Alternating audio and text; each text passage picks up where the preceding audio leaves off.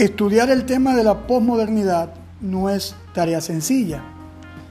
La posmodernidad entraña un cúmulo de variantes, de aristas, desde el punto de vista sociológico, cultural, social, económico y, por qué no decirlo, desde el punto de vista religioso o preferimos decir espiritual.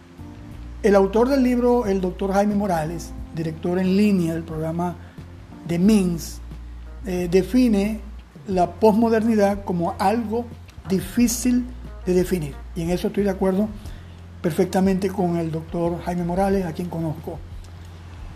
El término significa posterior o tras el modernismo. Entonces abarca una nueva manera de ver el mundo, una cosmovisión diferente a las cosas. Obviamente, el término sugiere una reacción a la modernidad, un tipo de cuestionamiento de creencias donde la razón eh, escapa, donde los valores morales eh, brillan por su ausencia y donde la indiferencia, el relativismo van a hacerse presentes en esto que se llama modernidad. Hay algunos detalles que el joven argentino, Lucas Magnin, nacido en 1985, eh, nos da en su libro La rebelión de los santos, eh, titulado Modernidad, Posmodernidad e Iglesia. Él llega hasta hablar del término una iglesia postmoderna, por eso vamos a hablarlo más allá. Eh, un señor llamado Lipovetsky define o llama a, a la posmodernidad hipermodernidad o nueva modernidad. El señor Bauman la llama modernidad líquida y Beck la describe como segunda modernidad. El señor Jean-François Lyotard fue el que puso de moda el término posmodernidad para hablar de este fenómeno complejo, un fenómeno que eh, tiene que ver como, como base o de idea base, eh, todo lo que la modernidad pretendía, cierto orden, ciertas normas, paradigmas, criterios de la modernidad que por supuesto para algunos alcanza o comienza después de la, Revolución Francesa, la, Revolución, Industrial, y eh, autores como el italiano eh, criado a los pies de Heidegger, famoso filósofo alemán, eh, Gianni Battimo, un italiano de más de 80 años de edad, él habla de que la posmodernidad anuncia el fin de la modernidad. Por eso él habla claramente acerca, uno de los principales exponentes de la posmodernidad es este señor italiano, a quien he podido escuchar algunos vídeos en cuanto a lo que es la posmodernidad. Entonces, ¿cuáles serían las características de este periodo cultural, sociológico, eh, que dicen que comienza eh, básicamente con fuerza eh, a mediados del siglo XX, a partir de la década del 60, y también dicen que tuvo un repunte a partir del de, nacimiento del siglo XXI, el siglo donde actualmente estamos. Sin embargo, algunos autores ya están hablando de post postmodernidad y algunos autores un poco más técnicos están hablando acerca de transmodernidad. Por ello de, de la transgénesis, el transhumanismo, el transexualismo. Parece que el prefijo trans pareciera ser este, quien define las relaciones socioculturales del tiempo en el que estamos viviendo. Entonces, ¿cuáles serían esas características de la posmodernidad? Vamos a nombrar algunas de ellas. Lo primero que la posmodernidad eh, expresa la crisis del pensamiento metafísico moderno. Ya no se filosofa desde la metafísica moderna, desde el estructuralismo, se habla más bien de un postestructuralismo en el cual los pensadores modernos están ya eso eh, linderos de la ciencia, la filosofía, el conocimiento, ya trasciende y ya no hay tal rigidez de los conceptos de familia, educación, cultura e inclusive sexualidad. Lo segundo es que la posmodernidad eh, se, eh, se, caracteriza por deslegitimizar, deslegitimizar los metarrelatos modernos. Ya todo, inclusive cuando se habla de cultura, de educación, de sociología, de política, ya no hablamos de esos relatos del modernismo, que hablaban de, de la imperancia de la ley, de los valores absolutos, de una ética conservadora, de principios universales. E, esos se llaman desde el postmodernismo metarrelatos. Ya esos relatos se terminaron y ahora cada sociedad tiene la particularidad de hacer lo que se llama la deconstrucción o de destruir lo que se ha construido. Está muy de moda a partir de los 60. Eh, algunos filósofos pensadores han manejado ese término de deconstrucción, que en el campo de la ideología de género, política de género, como se llame, está muy de moda, hay que deconstruirse. Eh, ahorita eh, la persona nace en, blanco, donde ya no es la, parte natural, la parte científica, la biológica, lo que determina ah, el sexo, sino eh, una, una reducción de, la conceptualización del sexo solamente con el elemento cultural. Ya no se toma en cuenta el elemento biológico, el elemento genético, parte embriológica, sino solamente eh, la sexualidad es un, Hay un libro de la señora Judith Butler que habla de, géneros en disputa. Y también la señora Preciado, Beatriz Preciado, en su libro La contrasexualidad, eh, marca definitivamente la, la idea de que la sexualidad es algo que se deconstruye, que cada quien puede tomar una decisión en función a, lo que puede creer en cuanto a su sexualidad. Entonces, lo tercero, la tercera característica de la posmodernidad es que la, la posmodernidad reconoce que existen diferentes modos del saber. Ya eh, eh, la investigación científica, el método deductivo científico, lo que hemos conocido, ya eso eh, ha pasado a la historia ya hay diferentes enfoques para llegar a una conclusión. Por eso eh, el relativismo es una de las claves para entender la posmodernidad, donde una ética es situacionalista, donde eh, todo conglomerado social decidirá lo que es bueno y lo que es malo. En esta ética situacionalista o en este liberalismo eh, sociocultural científico, donde no hay eh, la, primacía de la verdad absoluta, donde cada quien maneja la verdad desde su punto de vista de la verdad. Hay un libro que estoy leyendo que se llama La posverdad, no recuerdo el autor ahorita, donde la posverdad es la muerte de los relatos de la modernidad, relatos científicos, culturales, sociales, de los cuales hemos estado hablando.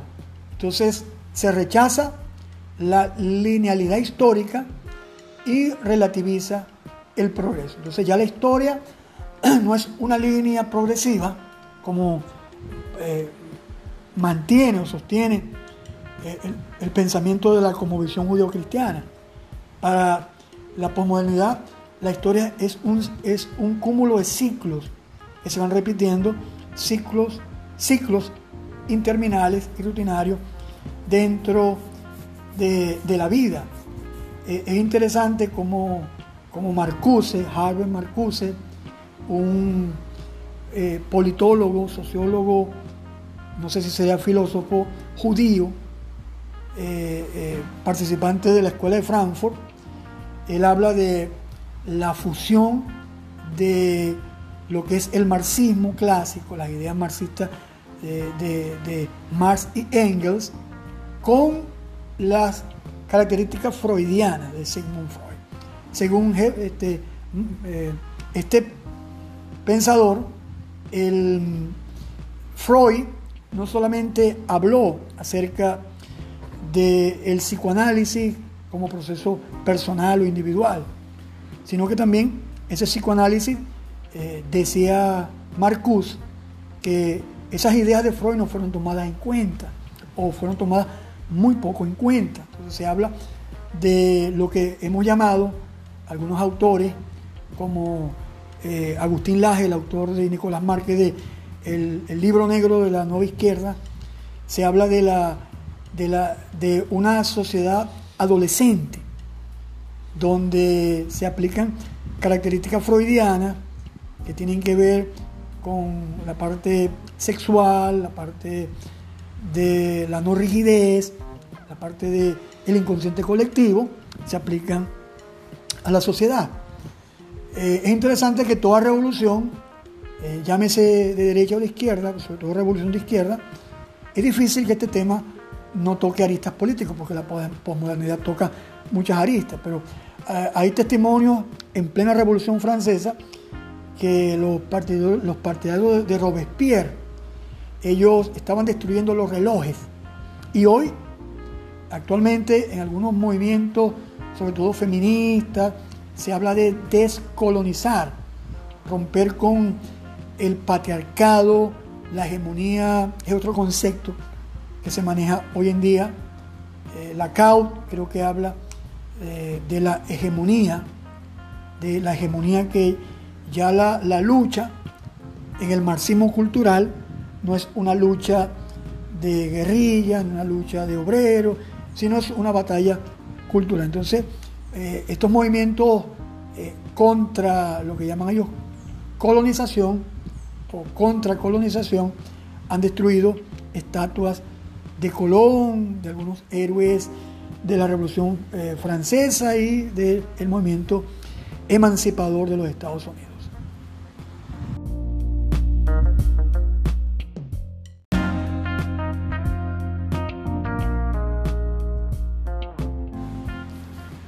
Otra característica de la posmodernidad es la promoción de la diferenciación subjetiva y la diversidad. Al no haber pensamientos absolutos, al no haber criterios consensuados, al no haber esta objetivización del pensamiento, pues se cae en el plano subjetivo. Entonces, por eso en la posmodernidad, eh, como diría cierto comediante, la verdad dependerá del cristal con el que se mire. Y la, diversidad, pues, diversidades culturales, sociales, socioculturales, políticas, económicas. El joven Lucas Magnin nos da algunos aportes importantes para entender la diferencia entre modernidad y posmodernidad. Para Magnin, este joven argentino, muy ilustre, pude verlo recientemente en un, en un vídeo, para el joven Lucas Magnin, para poder entender con claridad la posmodernidad, tenemos que saber con exactitud qué es la modernidad. Porque si la posmodernidad es el periodo que eh, sigue a la modernidad, tenemos que saber eh, lo que es. Entonces, él cita en su libro La rebelión de los santos a el famoso hermano escritor Timothy Keller, donde Timothy Keller dice Estrictamente hablando, es quizá más acertado decir que ahora vivimos en un clima de modernidad tardía, puesto que el principio básico de la modernidad fue la autonomía del individuo y la libertad personal por encima de las exigencias de la tradición, la religión, la familia y la comunidad. Esto es, en verdad, lo que tenemos hoy, pero intensificado. Así que nuestro hermano Timothy Keller habla o define la, la, la posmodernidad como modernidad acelerada. Ahora, hay algunas características que la modernidad tuvo. Es interesante saberlas. Lo primero que la modernidad eh, se encargó de secularizar la sociedad, es decir, separar la iglesia de lo político. Esa separación, ese matrimonio iglesia-estado, se encargó la modernidad de que los estados fuesen estados laicos y donde los ministros religiosos estuvieran encargados de su quehacer religioso. Eh, difícilmente algunos países como quizá Alemania o Inglaterra mantuvieron en algunas estructuras de gobierno algunos obispos anglicanos o luteranos. Lo otro que la posmodernidad eh, persiguió es promover el conocimiento, la razón y la ciencia como armas contra el fatalismo y herramientas de progreso. Entonces, precisamente, la posmodernidad hace todo lo contrario, destruye la razón y la ciencia. Eh, es difícil hoy, cuando usted lee eh, libros este, acerca de contrasexualidad o sexo en disputa de, Judith Butler, donde ella habla, o Simone de Beauvoir, esta famosa feminista, donde ella claramente, ellas dan por sentado que ya nadie habla de la sexualidad como tomando el elemento natural o biológico. Cuando ellos dicen que nadie habla, es, la construcción de una, de una nueva narrativa, de un relato nuevo que intenta eh, pisotear y subvertir a un elemento tan conocido como eh, eh, lo natural o lo biológico. Alguien jocosamente dando una respuesta a, estos libros de esta señora, le decía que, que si alguno no cree en la ley de la gravedad, pues sencillamente está en su plena libertad de lanzarse de un edificio. Y se va a dar cuenta, pues, si la ley de la gravedad era parte de un relato cultural. Porque este es el problema de los paladines de la posmodernidad, que para ellos todo tiene que ver con una construcción cultural. Lo otro que la, la modernidad persiguió fue la consolidación.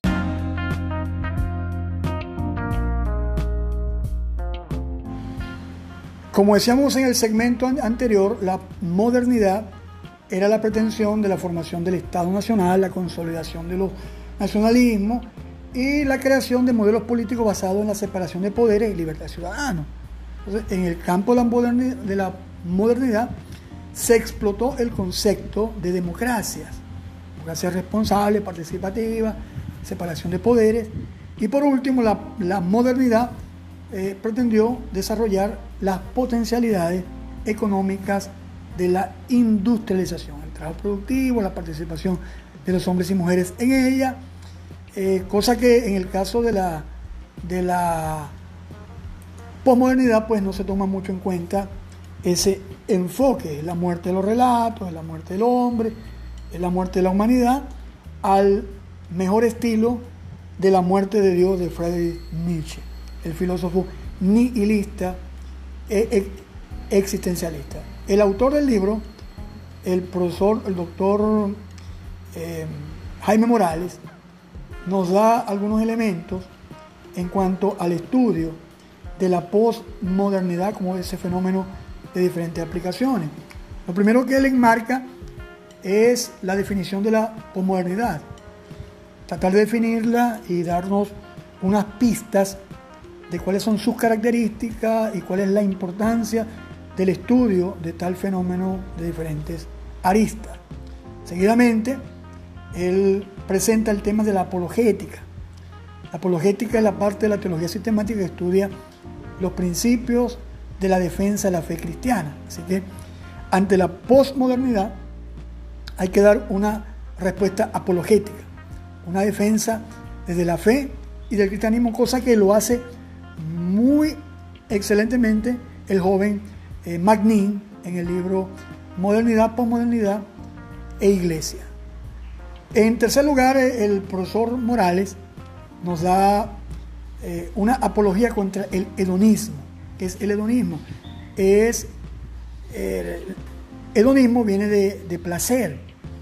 Entonces, el postmodernismo, sin darse cuenta, es una especie de religión del placer, donde el placer se explota de diferentes flancos, donde se promociona el placer y donde aún aquellos movimientos feministas, neomarxistas que propugnan y se jactan de ser defensores de las clases eh, disminuidas o marginadas, pues terminan siendo grupos altamente explotadores de la sexualidad, tanto de los jóvenes como niños y de mujeres.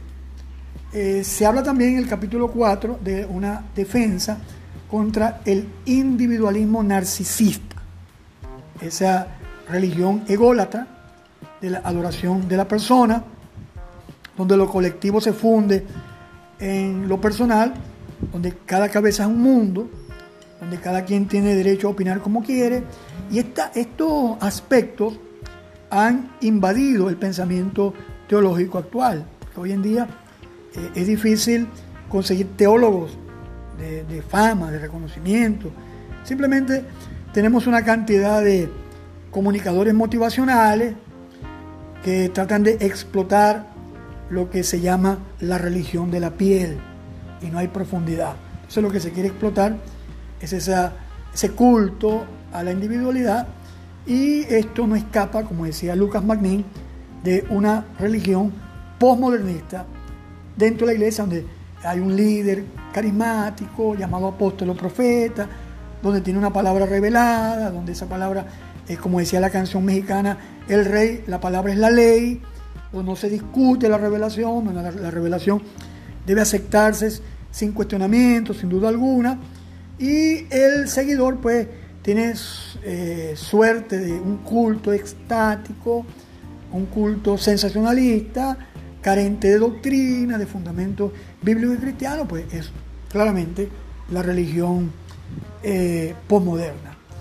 Eh, la, semana, la clase número 5 se habla de la apología contra el emocionalismo, ya narramos, perdón, hacia el relativismo.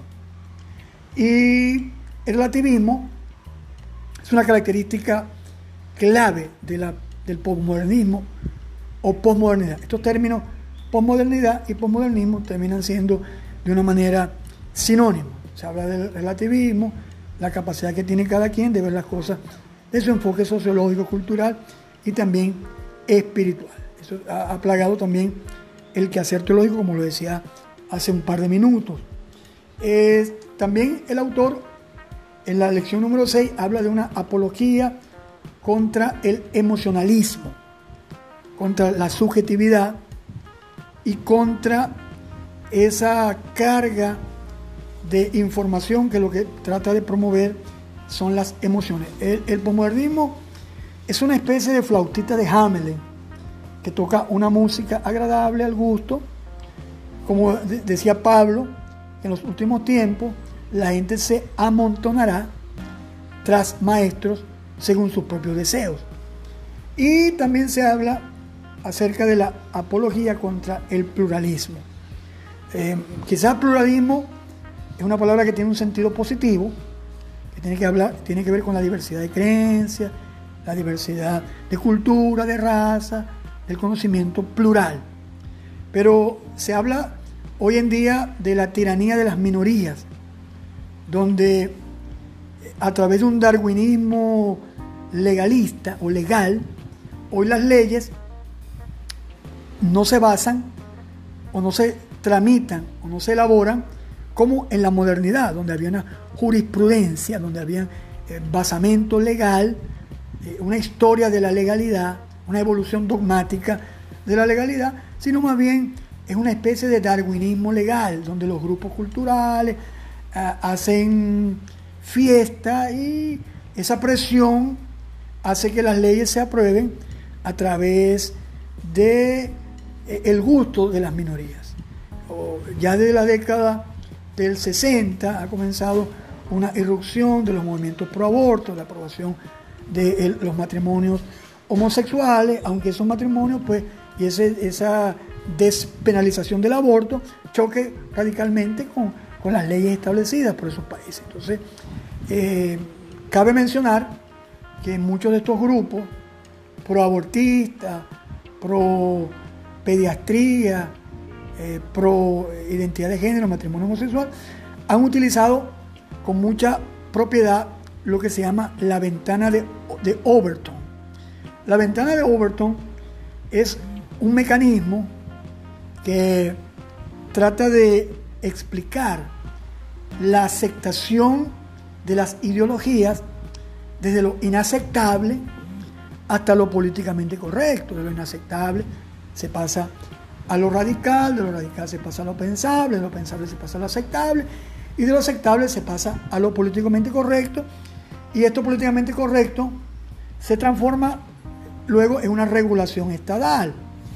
Eh, a veces la gente me pregunta, Pastor, ¿usted está en contra de que una persona se autoperciba como, como una jirafa, como una cabra, como un, como un helicóptero? Yo le digo a la persona, irónicamente, no, no me molesta. Pero eh, sí me molesta que lo hagan con la plata ajena. Recientemente, el gobierno eh, autónomo de Castilla y Aragón acaba de aprobar una ley donde el Estado, el gobierno, con la plata de los impuestos de los contribuyentes, va a financiar las operaciones de cambio de sexo. Así que el tema de la posmodernidad es un tema muy interesante, pasando por Gianni Bátimo, pasando por Lucas Magnin y cantidad de escritores que no tengo tiempo para señalar. Y este curso, Posmodernidad y Juventud, nos va a permitir una respuesta a la juventud ante todo este vorágine, este, esta caja de Pandora, lo cual es la posmodernidad. Saludos a todos, shalom y bendiciones.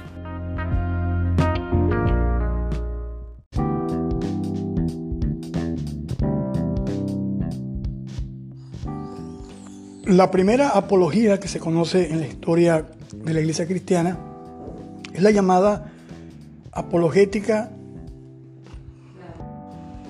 El término apologista es un término muy poco utilizado en el argot ministerial de nuestro tiempo.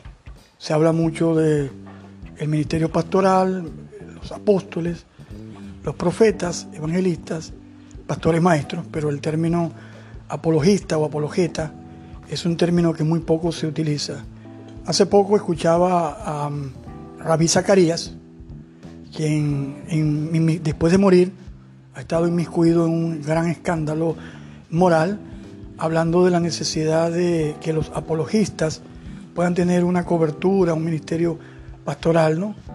Entonces, una de las cosas que se decía era que este señor apologista famoso, Rabí Zacarías, eh, no tenía tiempo de estar eh, congregado en una iglesia o bajo la supervisión de un pastor y tenía un ministerio, una fundación independiente.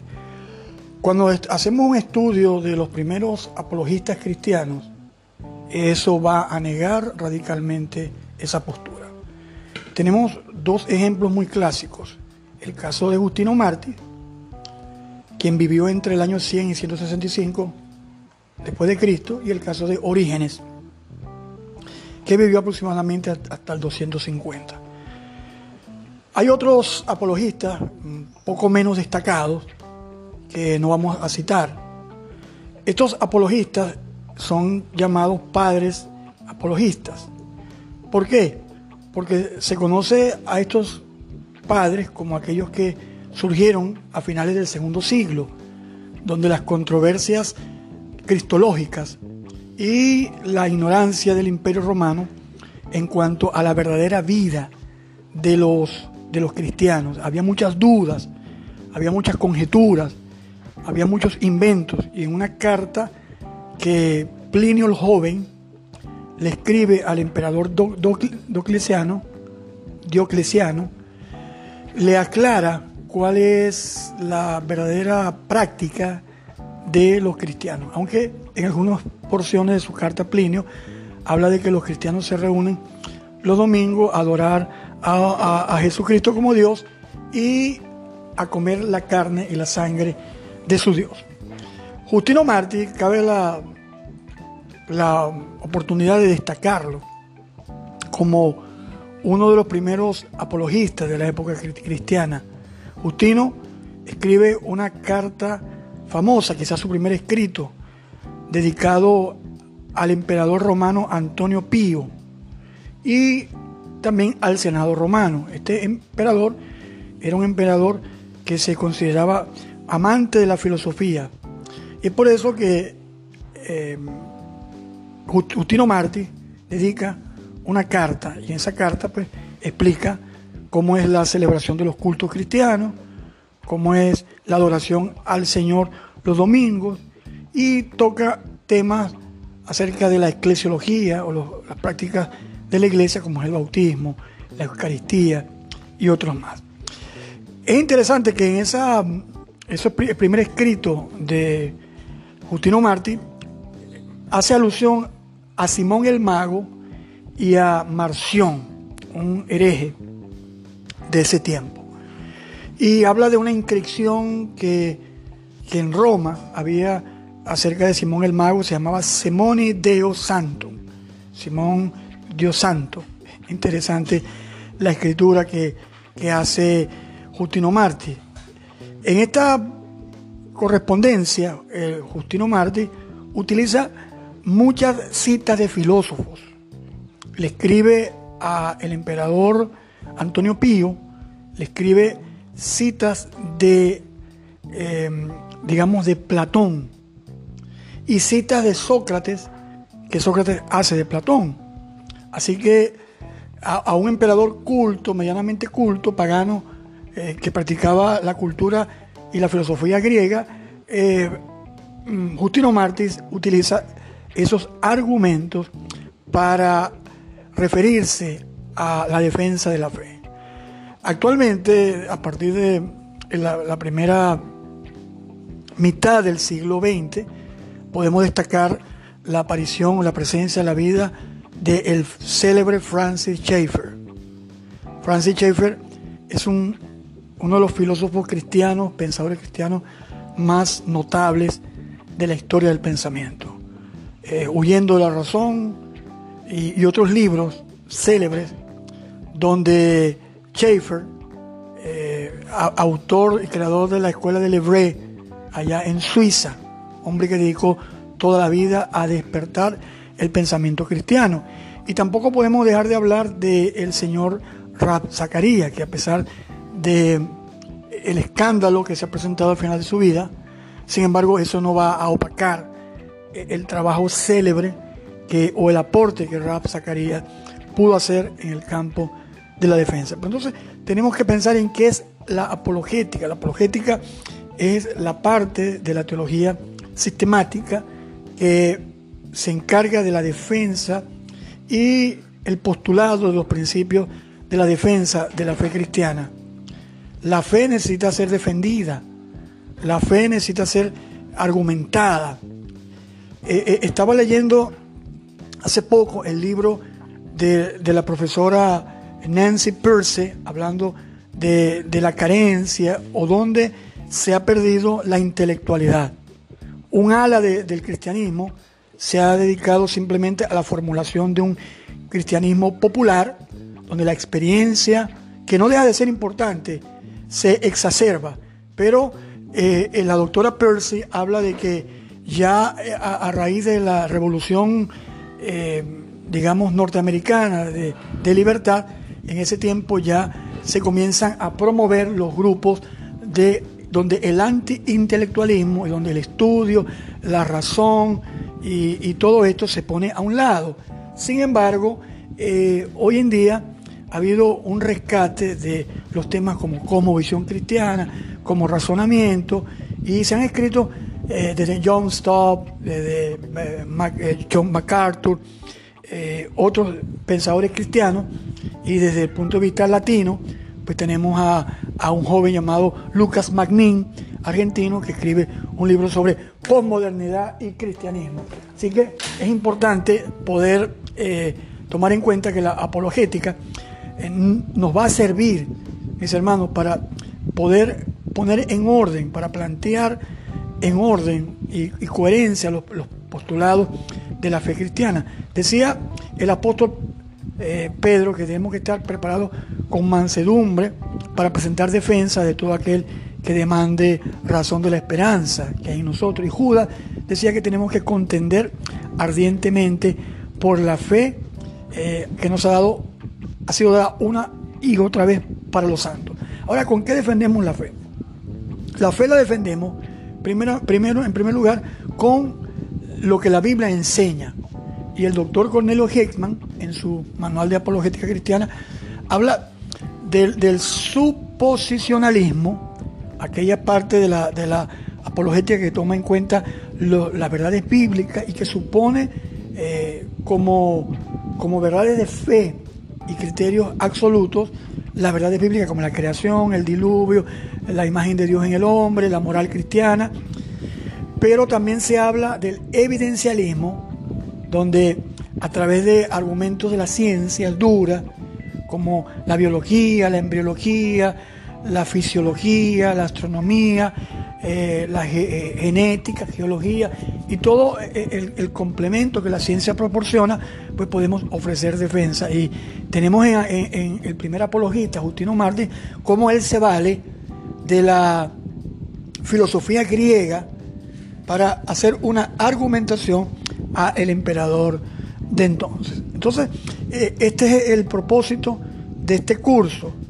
Ahora, este curso va a plantear lo que son los enemigos de la fe, comenzando por el hedonismo, el, evolucionismo, el darwinismo y otros enemigos que se están presentando eh, recientemente. Actualmente estoy trabajando en un curso, una tesis de, de postdoctorado titulada Apologética del tercer siglo, donde ya los enemigos de la fe cristiana no son el ateísmo, el agnosticismo, eh, la secta, la filosofía oriental, sino hay enemigos que se presentan, enemigos nuevos, como el neomarxismo o marxismo cultural, eh, el, el, globalismo, que no se debe confundir con globalización, la ideología de género, muy marcada en estos tiempos, a, partir de la eh,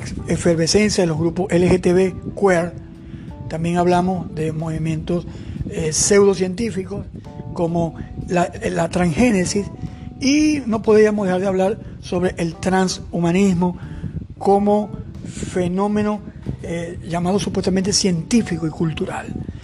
Y tomando algunos temas, estamos hablando también de la, de la nueva reforma apostólica y por último, hacemos un pequeño esbozo de las raíces hebreas, el hebraísmo o el resurgimiento de, las doctrinas neo-judaizantes. Así que en el primer capítulo del profesor Jaime Morales vamos a estudiar con profundidad lo que es la apologética como defensa de la fe y para qué sirve. Que el Señor nos ayude y nos use para defender la fe con prestancia, valentía e hidalguía.